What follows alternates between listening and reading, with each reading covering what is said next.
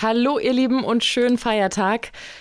Heute gibt es mal wieder einen Re-Upload aus der Zeit, als wir das Ganze noch nicht täglich gemacht haben. Also nicht wundern, Sky Dumont wird euch heute durch den Fall führen. Wir hören uns wie gewohnt morgen wieder. Dann ist auch der liebe Mirko am Start. Bis dahin lasst es euch gut gehen und schönen Feiertag. Tatort Deutschland. Die Crime-Doku von Bild. Jahrelang hielt ein Ehepaar aus Nordrhein-Westfalen in seinem Haus Frauen gefangen. Sie haben diese Frauen durch Kontaktanzeigen angelockt und sie dann schwer misshandelt und verletzt. Für zwei dieser Frauen endeten die grauenvollen Folterungen tödlich. Ich bin seit 34 Jahren Bildreporter mit Schwerpunkt Verbrechen und Gerichtsberichterstattung. Ich habe über tausende Verbrechen berichtet, aber der Fall Höxter, der lässt mich einfach nicht los. So leitet der Bildreporter Markus Brekenkamp seinen Bericht über eines der abscheulichsten Verbrechen der letzten Jahre ein. Die Fassungslosigkeit ist dem blonden und mit einem grauen T-Shirt bekleideten Reporter deutlich anzusehen, wenn er kopfschüttelnd über die grausamen Taten eines Ehepaares aus Nordrhein-Westfalen berichtet. Mein Name ist Sky Dumont und ich begrüße euch zu einer neuen Ausgabe von Tatort Deutschland. Das Horrorhaus von Höxter.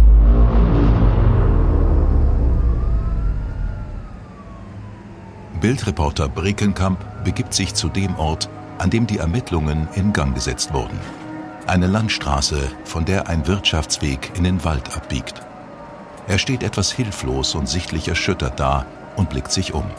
Ja, hier an der B64 in kleinen Lenne in Südniedersachsen sollte am 21. April 2016 die Aufdeckung eines der schrecklichsten Verbrechen der deutschen Kriminalgeschichte beginnen.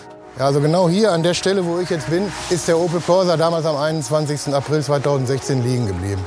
Im Auto saßen Angelika Wagener, ihrem Ehemann Wilfried und auf der Rückbank lag eine sterbende Frau. Letztendlich war es ein Zufall, dass die grausamen Taten des Ehepaars Wagner aufgeklärt wurden. Eine Autopanne. Angelika Wagner entstieg dem Fahrzeug und alarmierte über ihr Handy den Notruf. Die 20 Minuten später eintreffende Ärztin kümmerte sich um die nicht ansprechbare Frau auf der Rückbank. Sie wies schwerste Kopfverletzungen auf und die Körpertemperatur betrug nur noch 28 Grad. Zwei Stunden später verstarb die Frau im Klinikum Nordheim. Bei der Versorgung der Schwerverletzten und schließlich der Untersuchung der Leiche wurden schwerste Misshandlungen, Fesselmale und eine Kopfverletzung festgestellt. Diese war ohne Zweifel durch äußere Gewalt entstanden. Solche Entdeckungen rufen selbstverständlich sofort die Ermittlungsbehörden auf den Plan. Die Nachforschungen begannen. Dann trugen die Kollegen aus Sexter Inhalte der Kriminalakte vor und dann hat es eine Verurteilung 1989 gegeben gegen Wilfried W. Ähm, Grundlage waren massive Quälereien einer Lebensgefährtin von ihm. Äh, dafür hat er eine Haftstrafe von fast drei Jahren verbüßt. Und wenn man das dann mal übereinander legt, oder die Todesumstände von äh, der Geschädigten und diese Vorstrafen, dann kommt man eigentlich zu dem Entschluss, dass da möglicherweise tatsächlich noch mehr hinterstecken könnte. Die in der Presse veröffentlichten Bilder des Horrorpaares geben keinen Hinweis darauf, zu welchen ungeheuerlichen Taten diese Menschen fähig sein sollen. Wilfried Wagner wirkt freundlich, ein großer, tapsiger Bär, der viel lächelt. Es fällt schwer, diesem Mann etwas Böses zuzutrauen. Ein Bild zeigt ihn in die Kamera schmunzelnd, in kurzen Hosen mit einer Gans auf dem Arm. Angelika Wagner dagegen bietet ein ganz anderes Bild. Sie wirkt ungepflegt, unscheinbar. Eine Frau, die auf ihr Äußeres keinen Wert legt. Ihr fehlen einige Zähne und die Haare hängen strähnig um ihr verhärmtes Gesicht.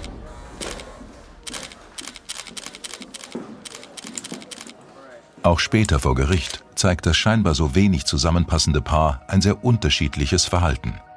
Wilfried Wagner wirkt gelöst, lächelt seinen Verteidigern zu, sagt aber zur Sache nichts. Angelika wirkt sorgenschwer, in sich zusammengesunken und sehr ernst. Aber sie macht umfangreiche Angaben und sie schiebt die Schuld für alle Vorkommnisse auf ihren Mann. Aber zurück zu den Anfängen dieses unglaublichen Verbrechens. Das Ehepaar Wagner wird von der Polizei aufgrund der Verdachtslage festgenommen. Die Räume ihres Hauses werden durchsucht. Der zuständige Ermittlungsbeamte berichtet. Wir mussten zumindest davon ausgehen, dass diese Sache mit der Geschädigten jetzt kein Einzelfall blieb. Grundsätzlich war erstmal die Vorgabe Festnahme dieser beiden Personen. Bei dem Haus wussten wir jetzt gar nicht, was auf uns zukam. Also Angelika W. hat die Tür geöffnet. Ich habe ihr einen Durchsuchungsbeschluss ausgehändigt. Sie äh, quasi vorläufig festgenommen, die Festnahme ausgesprochen, sie äh, belehrt. Ich bin dann mit einem Kollegen nach oben gegangen, habe Wilfried angetroffen, der stand in Unterhose vor seinem Bett. Er ja, war eigentlich fast gelassen. Also zumindest hatte ich den Eindruck, dass er mit dieser Konfrontation mit der Polizei zumindest gerechnet hat. Wer ist dieser Mann, der so gelassen wirkt und solch grausame Taten begangen haben soll? Bildreporter Bregenkamp fährt mit seinem Dienstwagen nach Bielefeld. Auf dem Beifahrersitz liegen Unmengen von Heftern, Vermerken und Ausdrucken, mit denen er sich auf das bevorstehende Gespräch vorbereitet hat. Er hofft von Wilfried Wagners Anwalt, Rechtsanwalt Dr. Winder, Antworten zu erhalten. In seiner Kanzlei sitzt Dr. Winder hinter einem leeren gläsernen Schreibtisch und erinnert sich an seinen ersten Eindruck von seinem Mandanten. Er spricht sehr ernsthaft von dem Mann, der als Bestie von Höxter bekannt werden sollte. Die Tür geht auf und es kommt ein Mann entgegen, der nahezu zwei Meter groß ist, gefühlt 110 Kilo wiegt, also sicherlich eine imposante Gestalt darstellt, der aber dann ganz im Gegensatz zu dem, was man erwartet, freundlich ist, zugewandt ist, zuhört und das Bild, was man sich ja vielleicht über die Medien am Anfang gemacht hat, da gibt es einen sadistischen Täter, das bröselt in sich zusammen und man hat den Eindruck, was macht er hier? Ist das wirklich der Richtige? Kann das wirklich die Person sein, gegen die diese schwerwiegenden Vorwürfe erhoben werden? Allen Verfahrensbeteiligten stellen sich zunächst Fragen über Fragen. Wie verhält es sich mit der Ehefrau des Täters, Angelika Wagner? War sie an den Misshandlungen beteiligt? War auch sie Täterin oder Selbstopfer?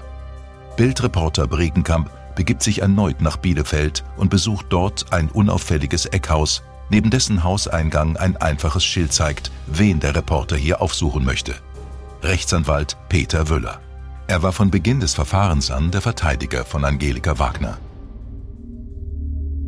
Hochkonzentriert und in wohlgesetzten Worten schildert er seine ersten Eindrücke von seiner Mandantin, die später in den Medien als Hexe von Höxter bezeichnet werden würde. Ich wurde gefragt, ob ich Interesse hätte, ein Mandat zu übernehmen. Es habe jemand nach mir gefragt. Ich habe zugesagt, habe dann spontan für den nächsten Tag einen Termin im Präsidium vereinbart und dort traf ich dann morgens das erste Mal auf Angelika. Ich habe mich erschrocken, weil sich Angelika damals in einem sehr schlechten, einem, einem sehr desolaten körperlichen Zustand befand. Ihr ganzer Körper war übersät mit Narben, mit Entstellungen. Sie war sehr ungepflegt. Ihr fehlten ganz viele Zähne. Sie war verhärmt, sie war verhärtet, sie war kalt. Da war nichts Warmes, da gab es keine Emotionen. Sie hat der Polizei ja von A bis Z erzählt, was dort auf diesem kleinen Bauernhof in Höchster Bosseborn über Jahre hinweg stattgefunden hat. Über Jahre wurden Frauen gequält, misshandelt und letztendlich getötet. Aber wer waren die Opfer? Wie kamen sie in das Haus der Wagners? Warum sind sie dort über längere Zeit geblieben und nicht bei der ersten Gelegenheit geflüchtet? Bildreporter Bregenkamp berichtet von deren Start in ein unsägliches Martyrium. Ich weiß heute, dass diese Frauen zunächst hier eingezogen sind in der Erwartung, hier eine liebevolle Beziehung mit Wilfried Wagner zu führen. Die Frauen waren der Überzeugung, dass die Frau, die dort mitwohnt, seine leibliche Schwester sei. Die Ermittlungen ergeben später, dass sich über die Jahre fast 1600 Frauen auf die Kontaktanzeigen von Wilfried Wagner gemeldet haben. Von mindestens sechs Frauen ist bekannt, dass sie in das Horrorhaus eingezogen sind, zu dem Paar, das sie dort gemeinschaftlich misshandelt und gequält hat. Wilfried Wagner und seine vermeintliche Schwester Angelika. Die Angelika Wagner ist aufgewachsen auf einem Bauernhof in Bad Salzuflen. Sie hatte eine ganz, ganz, ganz, ganz enge Bindung zu ihrem Vater, der dann aber starb. Sie wird beschrieben als grobschlächtige junge Frau und sie hat immer wohl darunter gelitten, dass sie keine Beziehungen zu Jungs hatte. Und was macht eine Frau, die auch nicht in Diskos geht oder, oder in Kneipen und auch nicht attraktiv ist? Sie reagiert auf Partneranzeigen und ist dann an Willy Wagner geraten. Das war Anfang 1999. Man weiß heute nicht die innere Wahrheit hinter dieser Beziehung. Die kennen, die kennen wir nicht genau. Es war jedenfalls so, dass, dass Wilfried Wagner relativ schnell auch anfing, sie zu misshandeln. Ortswechsel. Ein äußerlich heruntergekommenes, grau verputztes Bauernhaus mit Scheune gibt zunächst keinen Hinweis auf die grausamen Ereignisse, die sich in seinem Innern abgespielt haben. Es ist das Haus der Eheleute Wagner. Der Bildreporter erreicht durch einen verwilderten Garten die polizeilich versiegelte Haustür. Brekenkamp betritt den Tatort. Das Bild, das sich ihm nun bietet, gibt sofort einen Eindruck, was für Menschen hier lebten. Von den Wänden bröckelnder Putz, offen herumliegender Müll, kaputte im Weg herumstehende Möbelstücke, Dreck und Verwahrlosung. Wie konnte man so leben?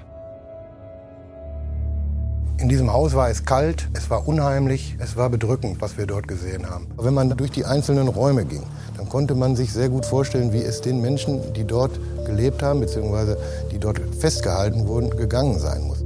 Der Reporter stolpert im Halbdunkel fast durch das Haus. Kaum vorstellbar, dass sich hier Frauen freiwillig aufgehalten haben. Weshalb sind sie nicht beim ersten Anzeichen von Misshandlungen geflüchtet? Der Anwalt von Wilfried Wagner sagt dazu, Angelika macht eigentlich mit den Frauen eine systematische Hirnwäsche. Die Frauen werden scheinbar nicht grundlos misshandelt, nicht grundlos gequält, sondern es werden immer Gründe vorgegeben. Man erklärt den Frauen, das bist du doch jetzt schuld. Du hast doch die Regeln nicht eingehalten. Du hast doch die Regeln verletzt. Angelika setzt irgendwelche Regeln, die nicht einzuhalten sind. Es gibt 148 Regeln und das ist ganz offensichtlich, von Anfang an offensichtlich, dass diese Frauen die Regeln nicht einhalten können. Abstruse und in der Summe niemals umsetzbare Anweisungen. Hier ein paar Beispiele. Ausreden lassen. Nicht beim Autofahren stören keine große Klappe haben. Zügig antworten. Nicht aufstoßen. Fleißiger sein. Draußen nicht laut sein. Nichts abstreiten. Aber damit nicht genug. Die Regeln wurden auch angewendet, wie Angelikas Anwalt erwähnt. Die Polizei hat im Rahmen der Durchsuchungsmaßnahmen ja hunderte Videos Tondokumente sichergestellt, die auch Gegenstand der Ermittlungen gewesen sind. Es sind erschütternde Aufnahmen, die nur in abgeschwächten Auszügen veröffentlicht werden können. Vergiss Leute! Hallo! Du sollst ja aufräumen, er hat noch Hunger!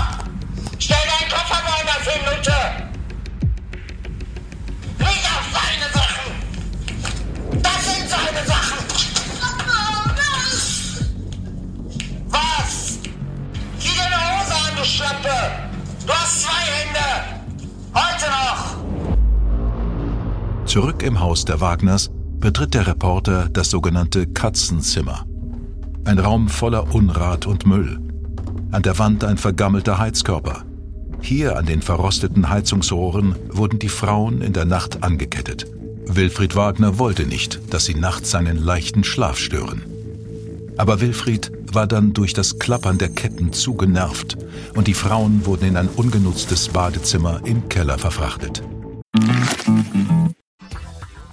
Neulich wieder zu hören bekommen, Aktien, Börse, Sparpläne, das ist nichts für mich. Ich verstehe ja nichts von Wirtschaft. Das ist die teuerste Ausrede, sich nicht um sein Geld zu kümmern. Bei 10% Inflation, da kannst du ja quasi schon in Echtzeit zuschauen, wie dein Geld an Wert verliert. Aber das Beste ist, um sein Geld clever anzulegen, da musst du kein Diplom in Wirtschaft haben. Aber vielleicht solltest du reinhören bei Defner und Chapitz. Wirtschaftspodcast von Welt. Mein Name ist Defner, Dietmar Defner. Mein Name ist Chapitz, Holger Chapitz. Wir streiten als Bulle und Bär jede Woche um die Wahrheit. Wahrheit. Und wir wetten auch darauf. Immer wieder dienstags, überall, wo es Podcasts gibt. Und freitags auch sehen um 17.45 Uhr bei Weltfernsehen. Brekenkamp ist sichtlich angewidert.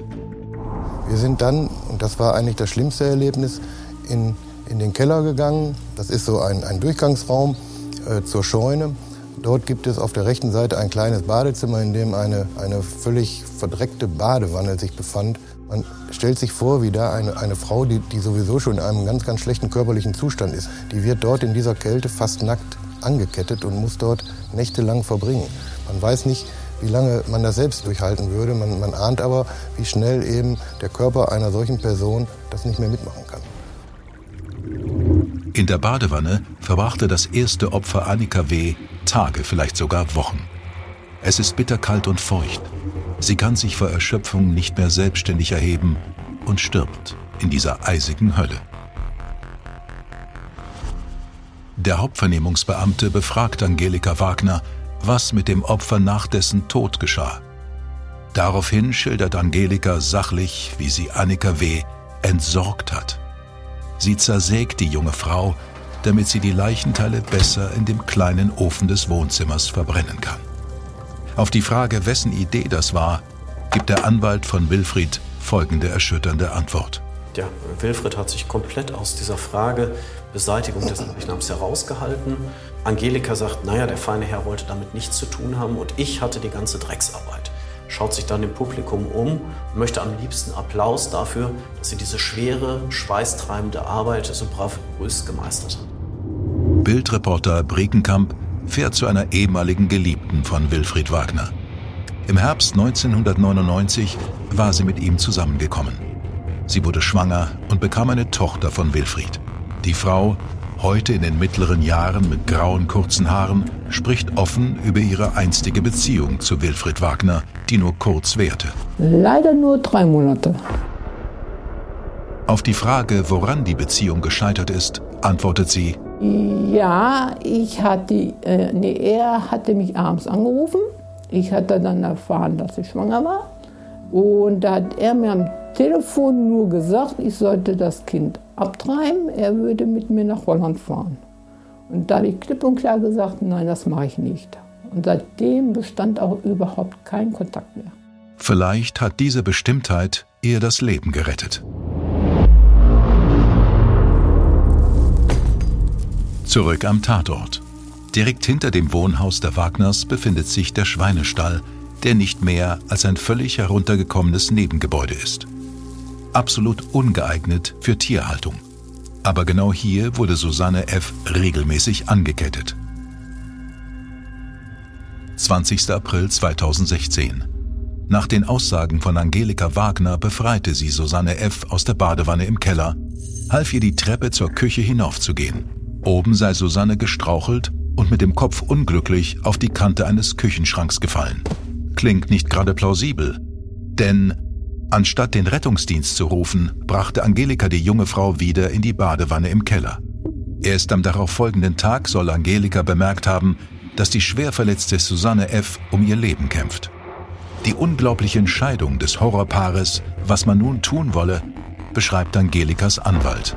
Man hatte ja bereits die Erfahrung mit Annika, die Erfahrung damit, was mache ich jetzt mit einem toten Menschen. Ich habe eine Leiche im Keller, im wahrsten Sinne des Wortes.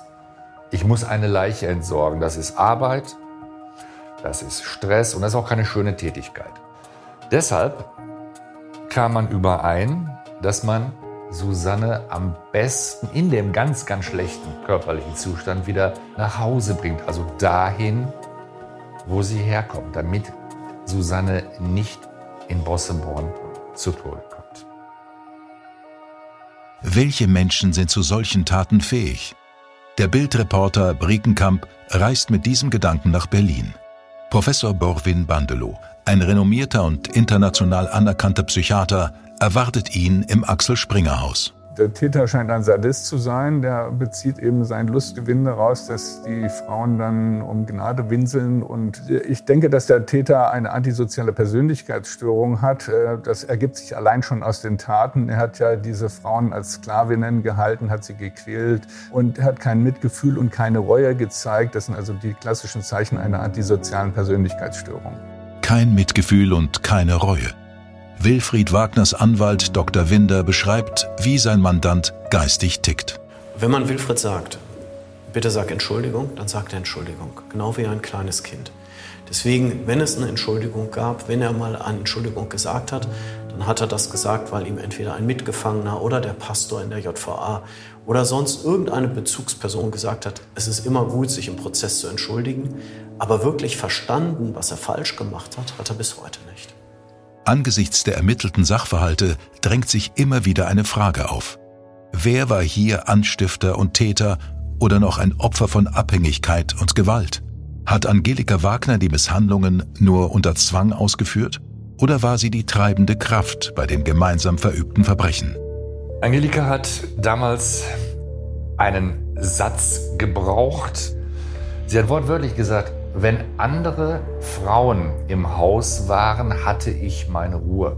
Dann werde ich nicht geschlagen, da werde ich nicht gebissen, da werde ich nicht in eine Decke eingewickelt, da wird mir die Luft genommen, da werde ich verbrannt, geschnitten und misshandelt. Wenn nämlich eine andere Frau im Haus war, dann richtete sich die Aggression von Wilfried, ihrem Partner, ihrem geschiedenen Ehemann, nicht mehr gegen Angelika selbst, sondern gegen das neue Opfer. Und das ist auch der Grund gewesen, warum Angelika gesagt hat, ich unterstütze diese Bemühungen, dass neue Opfer ins Haus kommen. Wilfried Wagners Anwalt stellt sich dagegen. Die Person, die Freude daran hatte, Freude empfunden hat, die Frauen zu quälen, ist tatsächlich Angelika gewesen. Und Angelika hat letztlich Wilfried ausgenutzt, hat ihn im Grunde zum Spielball ihrer Fantasien gemacht. Wilfried W. ist äußerst unsicher, er ist devot, er ist unterwürfig. Wilfried W. kann nicht unterscheiden zwischen dem, was ist gut, was ist böse, was ist richtig, was ist falsch. Wem glauben? Und spielt das überhaupt für die wahren Opfer eine Rolle? Haben sich schlicht in diesem Paar zwei grausame Individuen gefunden, die sich in ihrer Verachtung anderen Menschen gegenüber ergänzten? Sechs Opfer litten unter Angelika und Wilfried Wagners Quälereien und Misshandlungen. Zwei von ihnen überlebten dieses Martyrium nicht. Prozessende. Das Urteil ist gesprochen und die Anwälte verlassen das Gericht. Angelika Wagner wird vom Landgericht Paderborn zu 13 Jahren Haft verurteilt. Wilfried Wagner zu 11 Jahren in der Psychiatrie. Wilfried Wagners Anwalt Dr. Winder stellt sich den Reportern auf den Stufen des Gerichts. Die Strafe fällt niedriger aus als die bei der Ehefrau. Das Gericht hat genau das anerkannt, was wir immer gesagt haben. Angelika ist die treibende Kraft. Angelika ist diejenige, die die Hosen anhatte. In einigen Jahren könnten sowohl Angelika als auch Wilfried Wagner wieder auf freiem Fuß sein. Im Hinblick darauf macht die Aussage des Anwaltes von Angelika Wagner zu Wilfried nachdenklich. Ich würde ihn nicht als böse bezeichnen, ich würde diesen Menschen als gefährlich bezeichnen. Der Mann wird das immer wieder tun. Dieser Mann darf nie unbeaufsichtigt gelassen werden. Psychiater Professor Bandelow geht sogar noch einen Schritt weiter. Man weiß, dass bei antisozialen Persönlichkeiten eine extrem hohe Rückfallgefahr ist und das wird sich auch aufgrund seiner niedrigen Intelligenz nicht so schnell ändern. Ich denke auch nicht, dass da eine Therapie in irgendeiner Weise irgendwas ändern kann. Das letzte Wort übergebe ich an den Mann, der für uns diesen Fall so aufwendig recherchiert hat. Markus Brekenkamp. Der Fall Höxter ist das böseste Verbrechen, das grausamste Verbrechen, über das ich jemals berichtet habe. An dieser Stelle möchte ich Danke sagen, dass ihr wieder dabei wart bei Tatort Deutschland. Bis zum nächsten Mal, euer Sky Dumont. Tatort Deutschland ist eine Produktion aus den WakeWord Studios. Projektleitung Simone Terbrack. Produktion Fabian Scheffler. Drehbuch Dieter Auras. Redaktion Bild Markus Brekenkamp und Stefan Netzeband. Dir hat diese Folge von Tatort Deutschland gefallen? Du bekommst von True Crime einfach nicht genug. Dann hör jetzt in unsere weiteren Folgen rein. Hier warten mehr als 200 spannende Fälle auf dich, wie das Verschwinden von Rebecca Reusch, der Prozess gegen O.J. Simpson oder die Entführung von Ursula Herrmann. Wir hören uns bei Tatort Deutschland.